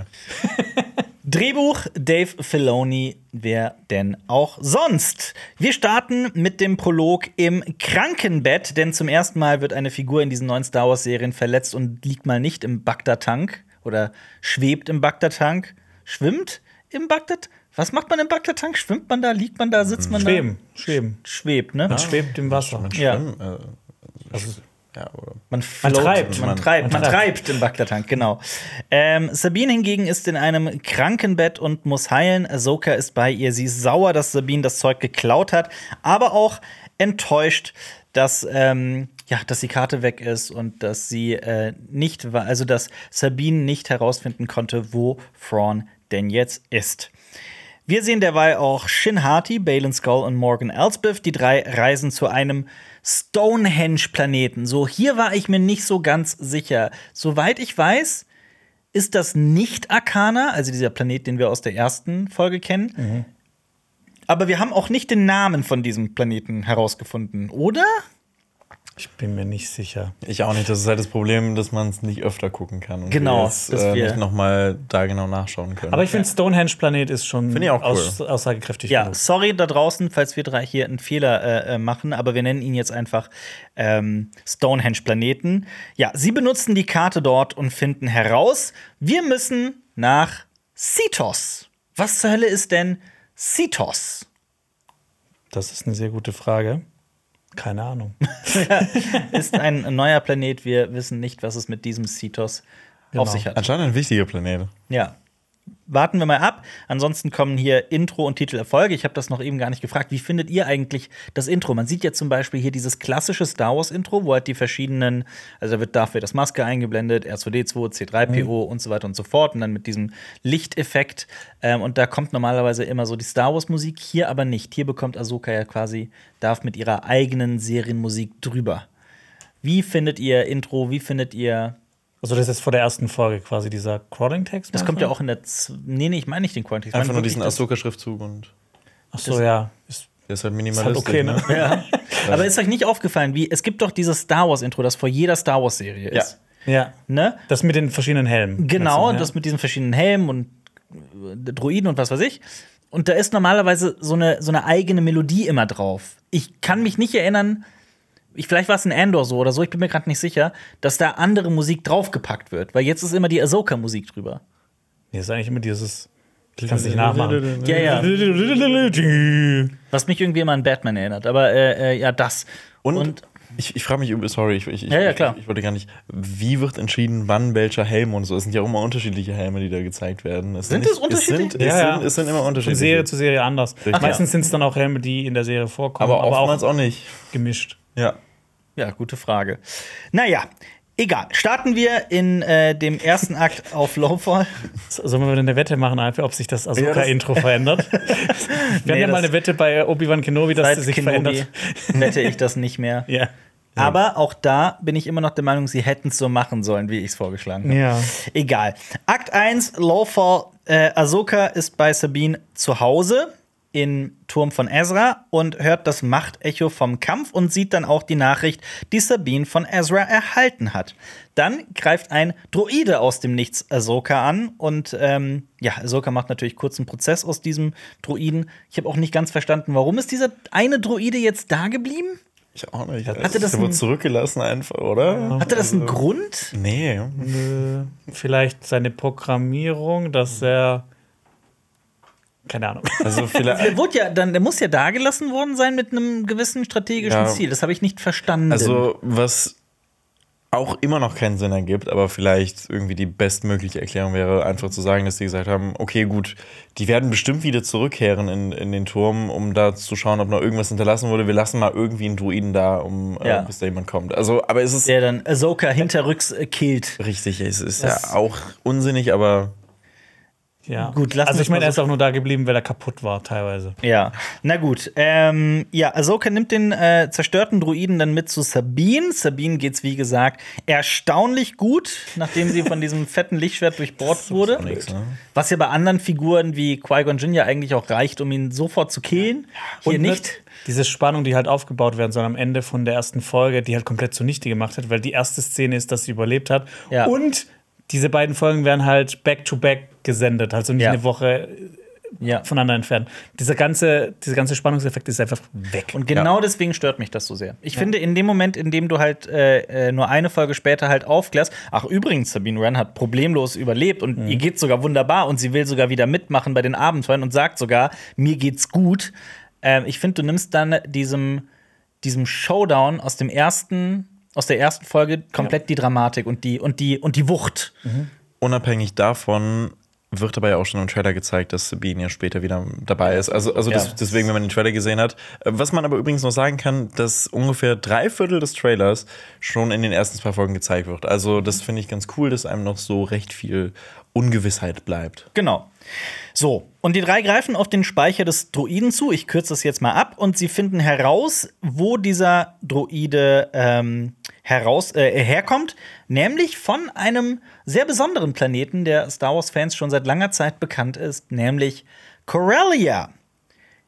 Ich habe mit Jonas schon ein paar Mal das ähm, bekannte Star Wars Brettspiel, das riesige, riesige Star Wars Rebellion gespielt, wo eine Seite die Rebellen spielt und die andere das Imperium. Dieses, so eine Partie dauert gut und gerne mal irgendwie vier, fünf Stunden oder so. ist ein sehr komplexes, sehr großes, geiles Spiel. Und wenn man Corellia dominiert, wenn man Corellia beherrscht, kann man sich wunderbare Schiffe dort produzieren lassen. Teilweise Große Schiffe. große Schiffe, die sonst auf keinem anderen Planeten ähm, ja, produziert werden können. Das heißt, Corellia ist berühmt dafür, für, für Schiffswerften, für die Produktion von gigantischen Schiffen. Oder was ist Corellia? Ich frag mal so. Corellia ist ein äh, Planet, mit dem man schon auch an, ab- abseits des Brettspiels kennt. Nämlich ist es der Heimatplanet von Han Solo. Und äh, ansonsten ist es ein Planet, äh, der liegt in den Kernwelten und ist, wie du schon gesagt hast, auch so ein, also ein Ort für, für um, um Schiffe herzustellen, beherbergt sehr viele Schiffswerften und hier wurden unter anderem auch der Sternzerstörer, äh, mehrere Sternzerstörer hergestellt und TIE Fighter gebaut. Und die werden jetzt zu Zeiten der Galaktischen Republik wieder äh, zu, zu Zeiten der neuen Galaktischen Republik wieder recycelt und auseinandergebaut und für neue Teile verwendet. Und die ich finde, was, was ich am interessantesten finde hier auf Corellia, ist, dass es nochmal so gezeigt wird, dass das System der neuen Galaktischen Republik echt einige Schwächen hat. Also, also, also wirklich, also ich meine, das hat man ja schon bei Mando gesehen, dass dieser gesamte bürokratische Haufen echt für sehr viele Schwierigkeiten sorgt, dass kein Überblick mehr behalten wird darüber, wer eigentlich gut, wer böse ist. Und das sieht man ja natürlich auch hier, dass, dass sehr viele von den imperialen äh, Mächten noch da sind und äh, einfach mal irgendwie so ein Soldat, ehemaliger imperialer Offizier oder so, ein Attentat macht mit Lang lebe das Imperium, was ich auch ein bisschen, ein bisschen drüber fand.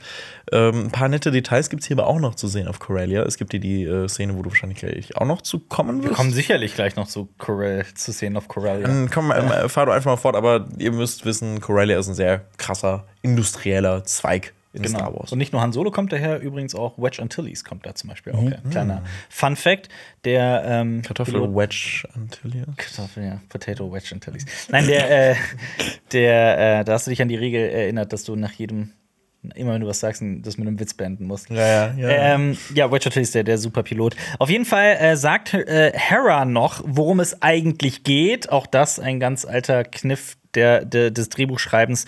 Theme stated nennt man das, wenn eine Figur wirklich das sagt, was die Figur lernen muss oder worum es geht. Sie sagt nämlich, ihr braucht einander. So, das ist das, was natürlich Ahsoka und Sabine äh, äh, lernen müssen, um wieder zusammenzukommen. Ähm, und ja, wir gehen dann erstmal wieder auf den Stonehenge-Planeten. Und die drei sprechen über einen Ort, den ein uraltes Volk aus einer fernen Galaxis gebaut habe. Wisst ihr, welches Volk damit gemeint ist? Absolut gar keine Ahnung. Nee. Aber aus einer fernen Galaxis.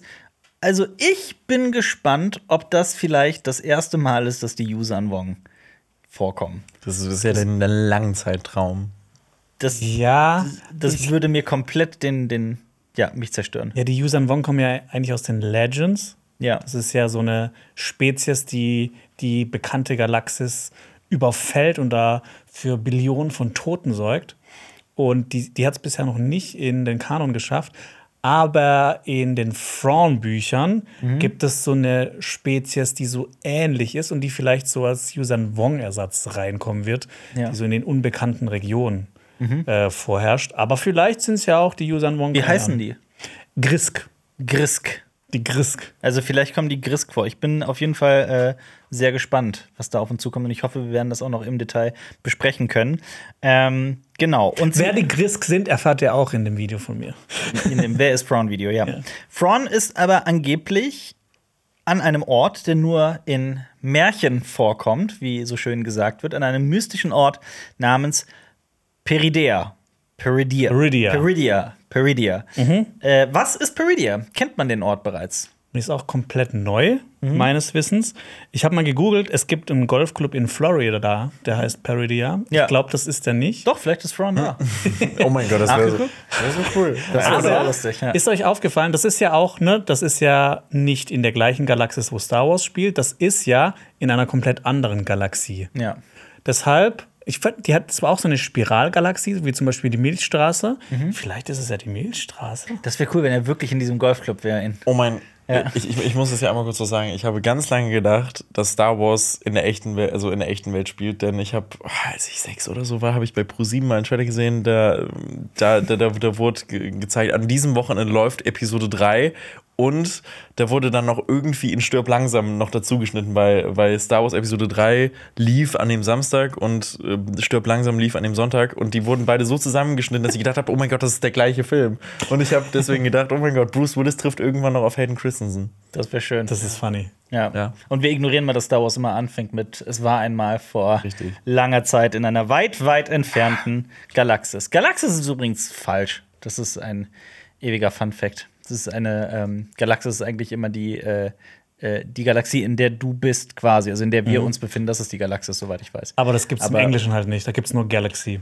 Aber du kannst, das stimmt, genau, und es wurde halt falsch übersetzt, aber du kannst quasi nicht sagen, das ist schon Widerspruch in sich in einer weit entfernten Galaxis. Das ergibt keinen Sinn. Dann Galaxis die Galaxis gemeint bist, in der du dich befindest. Boah, Star Wars ist so Ne. doof. Ja, also so, so habe ich mir das zumindest mal äh, äh, nachgeguckt. Egal. Die drei sprechen auch vom Bau eines Eye of Sion, Auge des Sion, und dass ein gewisser Marok seine Aufgabe schon erledigen werde. Alles natürlich recht vage gehalten. Wir werden natürlich später herausfinden, was damit gemeint ist. Deswegen würde ich vorschlagen, dass wir das jetzt noch. Oder wollt ihr direkt über die beiden sprechen? Nö, können wir gerne Ja, guck mal machen.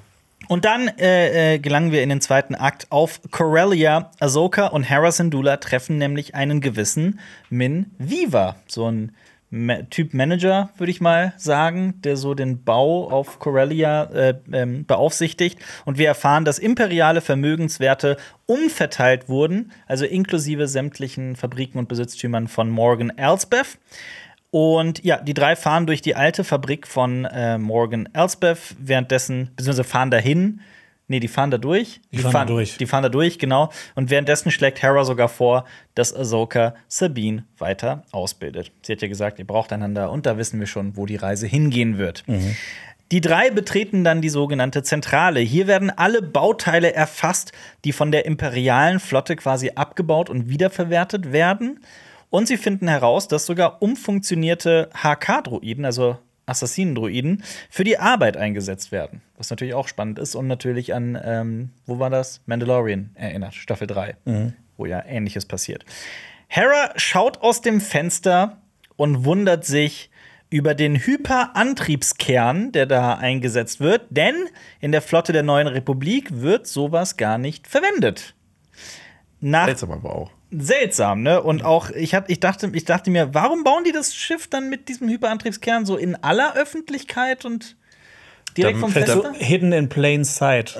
Ja. damit damit äh, Morgan Elsbeth das für sich ausnutzen kann und da das nehmen Also, kann. eine Erklärung für mich war auch so ein bisschen, der Typ hatte ja auch selber nicht so Bescheid gewusst. Vielleicht ist die, Opera die Operation, dieses ganze Ding ist so groß, dass man auch den Überblick verliert. Und da kann auch mal so ein Hyperantriebskern, kann da einfach mal so irgendwo eingebaut werden oder rausgebaut werden oder umgebaut werden, ohne dass das Aber dafür- die Öffentlichkeit mitbekommt. Aber dafür gab es ganz schön viele Sicherheitseinstellungen und Freigaben für alles, was da passiert ist. Und das wirkte sehr kleinteilig organisiert und aber der Typ an sich wirkt ja auch schon sehr shady, dass er halt keinen, also dass er Ich glaube, das ist nett.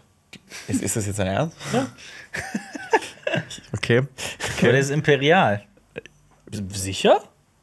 Der hat sich ja auch hinter dem Druiden versteckt, der hatte auch Angst. Hat er nicht mitgekämpft in diesem Kampf, nee, der dann. nee, nee, der hat sich hinter Aber- dem Druiden versteckt. Aber, aber, aber der hat, also er wollte ja Ahsoka und äh, Hera auch nicht äh, in die Akten sehen, also in, Stimmt. in die, in die Und Informationen. außerdem geben. waren da alle imperial. Richtig. Er ist nett. Also, das, das, Okay. ne, um das gerade noch mal alle abzuholen, also das Schiff ähm, äh, ein, ein Kampf entbrennt und alle in der Zentrale schreien for the Empire und was weiß Ja. ich nicht alles, packen Blaster aus und äh, schießen auf Ahsoka und, äh, und Hera. Was vielleicht auch interessant ist, in der Serie wird ja gesagt, das äh, sind äh, Hyperantriebskerne aus einem SSD. Das hat nichts mit einer Festplatte zu tun, mit einer SSD-Festplatte. Ein SSD ist ein Superstar Destroyer, ein Supersternzerstörer. Die sehen ungefähr aus wie riesige Sternzerstörer ohne diese, diesen Pinökel da oben drauf. Ja. Äh, und die sehen ziemlich krass. Auf jeden geil, das Fall. sind meine Auf jeden Lieblingsschiffe. Fall. Und äh, in diese Zentrale, wenn man, äh, wenn man da mal drauf achtet, habt so die gleichen Fenster wie ein Sternzerstörer. Also wenn man die rausgucken, Genau. Ja, wahrscheinlich wiederverwertet. Richtig, genau. Ja, dieses Schiff mit dem Hyperantriebskern verlässt den Hafen und Ahsoka sagt, dass Hera die Phantom holen soll, dieses Unterstützungsschiff der Ghost, also so ein Teil quasi, ein Teilschiff von Ghost, so würde ich es mal nennen. Ähm, ja, und Ahsoka und Hera teilen sich auf. Ahsoka rennt dem Schiff hinterher, wird aber von einem Druiden und einem Inquisitor gestoppt. Ich vermute mal, dass das Merrick ist, der anfangs, anfangs ähm, so benannt wurde von Morgan Elsbeth. Und Hera jagt derweil das Schiff mit der Phantom und auch mit einem alten Bekannten hinten drauf, nämlich Chopper. Wollt ihr, Lenny, wer ist Chopper? Ich, ey, du magst Chopper? Ich liebe Chopper wirklich über alles. Er ist, also, ich finde, er ist eine meiner absoluten Lieblingsfiguren in Mhm. Star Wars. Ich kann verstehen, wenn viele das super nervt. Mich nervt. Ich, Ich nerv's aber ehrlich gesagt so ein bisschen auch. Nee, ich finde zwischen euch. Ich, ich finde ihn toll. Also er heißt eigentlich C1CP. C, C, 10P. C110P. Der Gag ist, dass 1-1 wie ein H aussieht, Ja, 0 wie ein ja. O und deswegen Chop. Ja, so, ja. aber ich finde, er ist, er ist richtig toll. Er ist der Druide ähm, der Ghost Crew gewesen und hat da auch äh, assistiert und sogar im Kampf geholfen. Und er hat so einen komplett eigenen Willen, ist trotzig, schadenfroh und ziemlich brutal. Also er ist eigentlich ein krimineller Kriegsverbrecher, wenn man mal ehrlich ist, denn er hat einen Killcount von über 50.000. Also er hat 50.000 Druiden und Soldaten auf dem Gewissen und das zeigt schon, was, was, was diese kleine Druide so drauf hat. Und ich finde es toll, dass er immer noch so crazy drauf ist, wie eigentlich äh, auch in Rebels. Und er hatte auch ein Cameo ja auch in Rogue One. Das muss man sich auch nochmal vor Augen führen. Genau, und Chopper schafft es, gemeinsam mit Hera, einen Peilsender an diesem Schiff anzubringen, sodass die, ähm, die gute Seite, so nenne ich sie mal, weiß später, wo dieses Schiff sich hinbewegt. Ahsoka zerstört derweil den Druiden, Marok aber schafft es zu fliehen. Und dabei sieht Ahsoka zum ersten Mal das Team ihrer Widersacher. Damit kommen wir zu Akt 3, wieder zurück in Lawfall. Auch da, das spiegelt sich. Akt 1 ist in Lawfall, Akt 2 auf Corellia, Akt 3 auf Lawfall. So habe ich mir das zumindest so ein bisschen äh, äh, getrennt.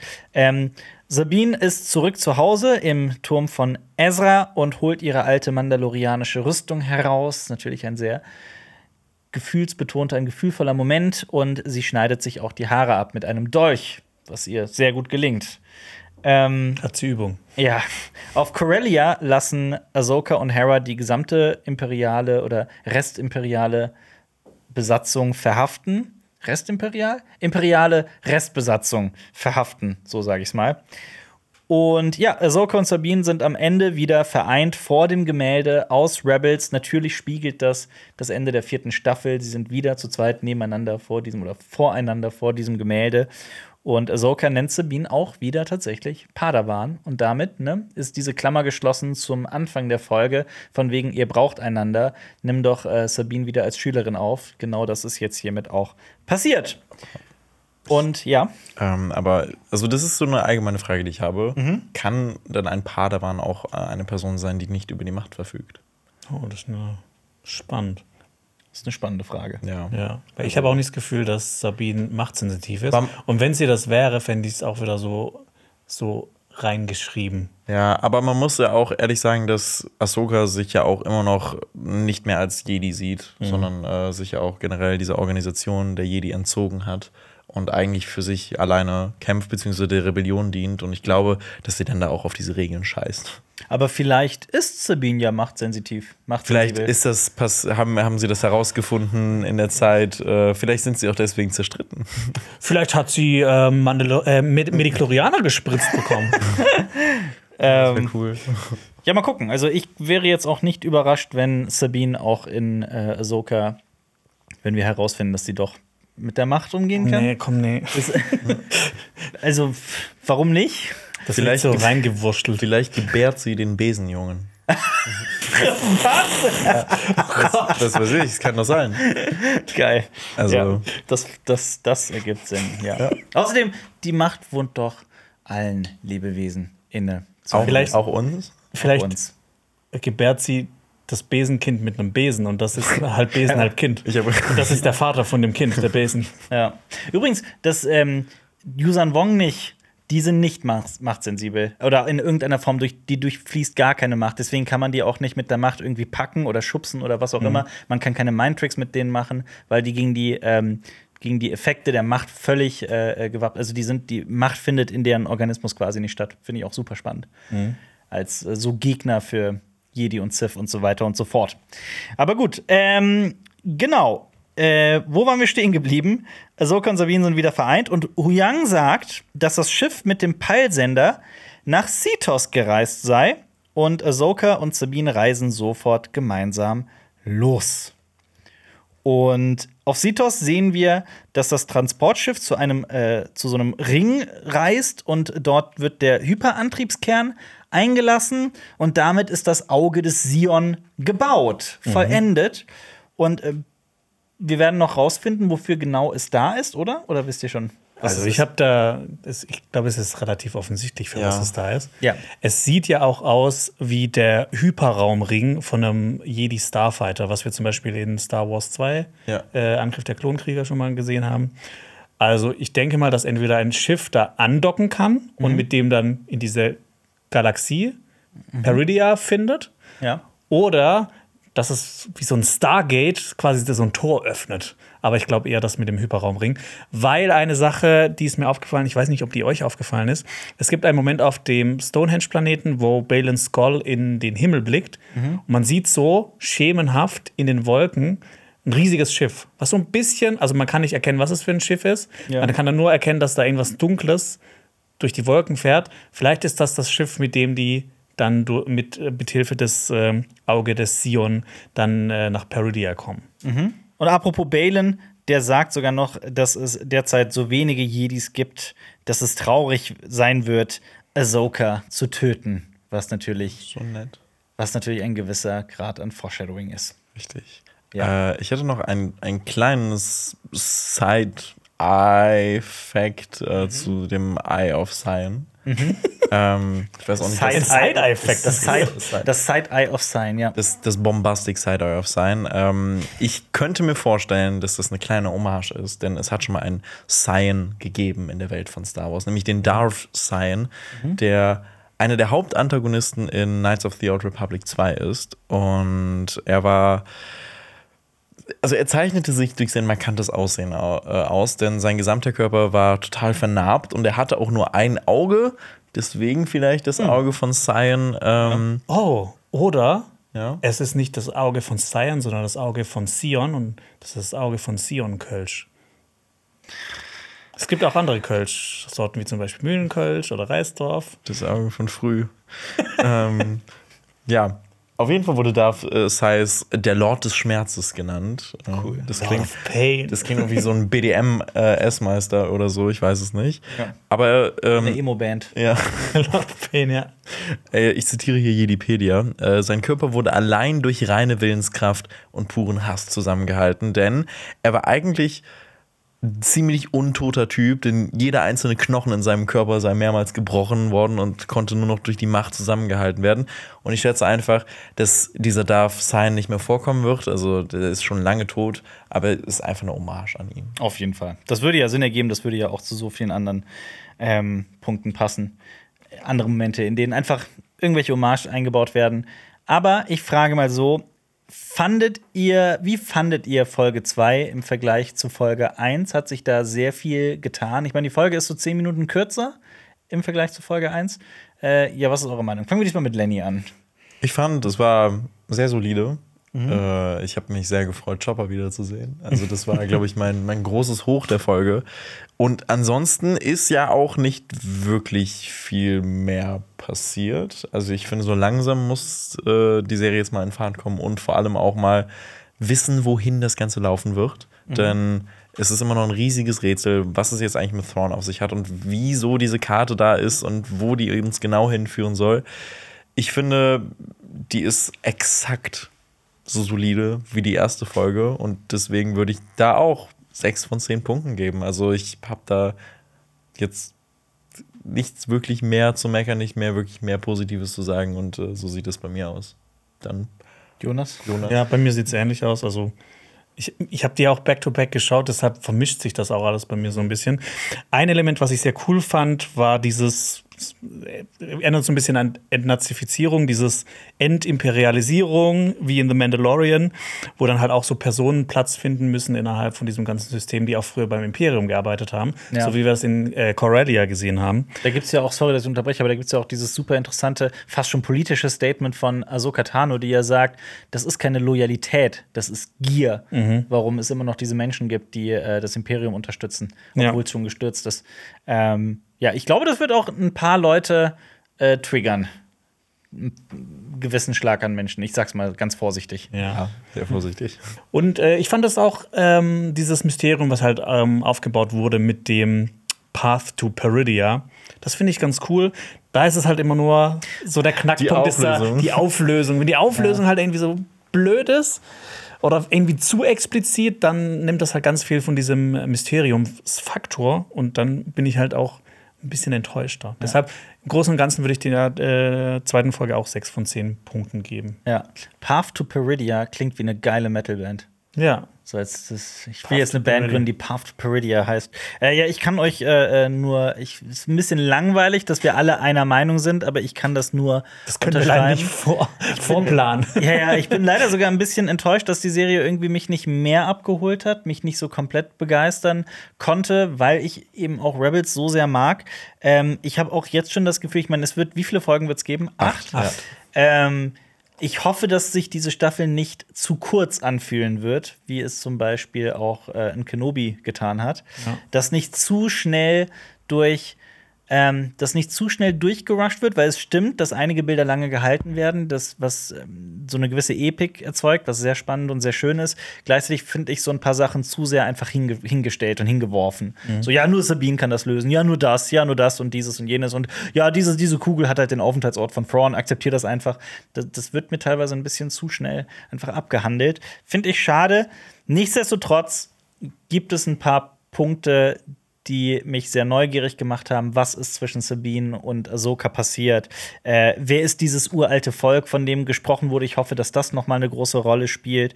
Ähm, wo sind jetzt Thrawn und Ezra genau? Auch ich finde es auch gut, dass das für weiter hinten irgendwie behalten wird. Also ich werde es auf jeden Fall weiter gucken und bin sehr gespannt, bin aber bei euch. Ist okay, ich bin irgendwie bei 6 von 10 Punkten. Es fehlt einfach Thrawn. Ja, aber ich habe auch, ich hab auch die Befürchtung, dass er so in, den letzten, in der letzten Folge einfach nur auftaucht und dann gesagt wird, okay, Ahsoka Staffel 2 wird den Rest erklären. Mein Guess ist nächste Folge. Dritte Glaubst du, Folge. komm- ja, kommst kommt du auf So schnell schon? Nee, das Ja, ich, bin nicht. ich auch eher bei Lenny. ich, ich, Aber äh, also, Ende, ne, wer weiß. Ende der, äh, der nächsten Folge. Ende der nächsten Folge. Bin ich sehr gespannt. 50.000 Euro. Was? Okay. Ja, gut, dann ähm, haben wir das auch geklärt. Äh, eine, eine Frage zum Schluss noch. Ja. Äh, wie findet ihr das Kostüm von Mary Elizabeth Winstead Hera. als Hera? Als und du da, ähm, es In ist mir jetzt nicht besonders negativ aufgefallen. Ich weiß, ja, okay. Du, bei dir schon? oder? Ja, ich weiß Traust nicht. dich, Ich, ich, ich finde halt auch diese Fleischzöpfe halt auch wirklich. Die Leckus. die finde ich halt auch echt nie, nie, nie so geil. Also, das ist wirklich in, in Clone Wars ist alles animiert, schön und gut, aber so in echt immer noch mal diese Fleischzöpfe zu sehen. Nee, danke. Gib mir mehr Fleischzöpfe. Okay. Apropos Fleischzöpfe, ähm, an unsere Community haben wir auch eine Aufgabe. Ähm, also, liebe Fleischzöpfe da draußen, ich finde, wir sollten alle das Publikum dieser Folgenbesprechung nur noch Fleischzöpfe äh, nennen. Denn sind Menschen nicht auch sowas wie Fleischzöpfe? Ja. Wir haben eine Aufgabe ähm, oder eine Bitte. Wie fandet, wie fandet ihr die ersten beiden Folgen von Ahsoka? Falls ihr auf YouTube hier zuguckt oder geht auf YouTube und schreibt mal einfach eine Zahl von 1 bis 10 dahin. Also selbst wenn ihr keine Erklärung hinzufügen wollt, schreibt mal einfach eine Zahl von 1 bis 10. 1 ist sehr schlecht, 10 ist sehr gut. Ähm, wie gesagt, es reicht uns, wenn ihr einfach die Zahl kommentiert. Das würde mich mal sehr interessieren. Beide Folgen zusammen oder einzeln? Wie, sie, wie die wollen. Also wenn nur eine Zahl steht, dann ist, steht das für beide Folgen zusammen. Ähm, weißt du was, machen wir beide Folgen zusammen. Okay. Beide Folgen zusammen. Wie fandet ihr sie mit einer Punktzahl zwischen 0 und 10? So, ähm, wir werden auch, wie gesagt, Woche für Woche beobachten, wie die Ahsoka-Folgen-Besprechungen laufen. Auch das nur noch als kleiner Hinweis. Wir wollen ähm, das jede Woche einfach aufs äh, äh, Neue gucken, wer auch da im Team dabei ist, wer die Folgen bespricht und auch wie es weitergehen wird mit diesen Folgenbesprechungen, wie sich die Serie entwickeln wird, euer Interesse da draußen und so weiter und so fort. Deswegen abonnieren lohnt sich. Abonniert Cinema Strikes Back auf allen Plattformen, auf denen wir das hier anbieten.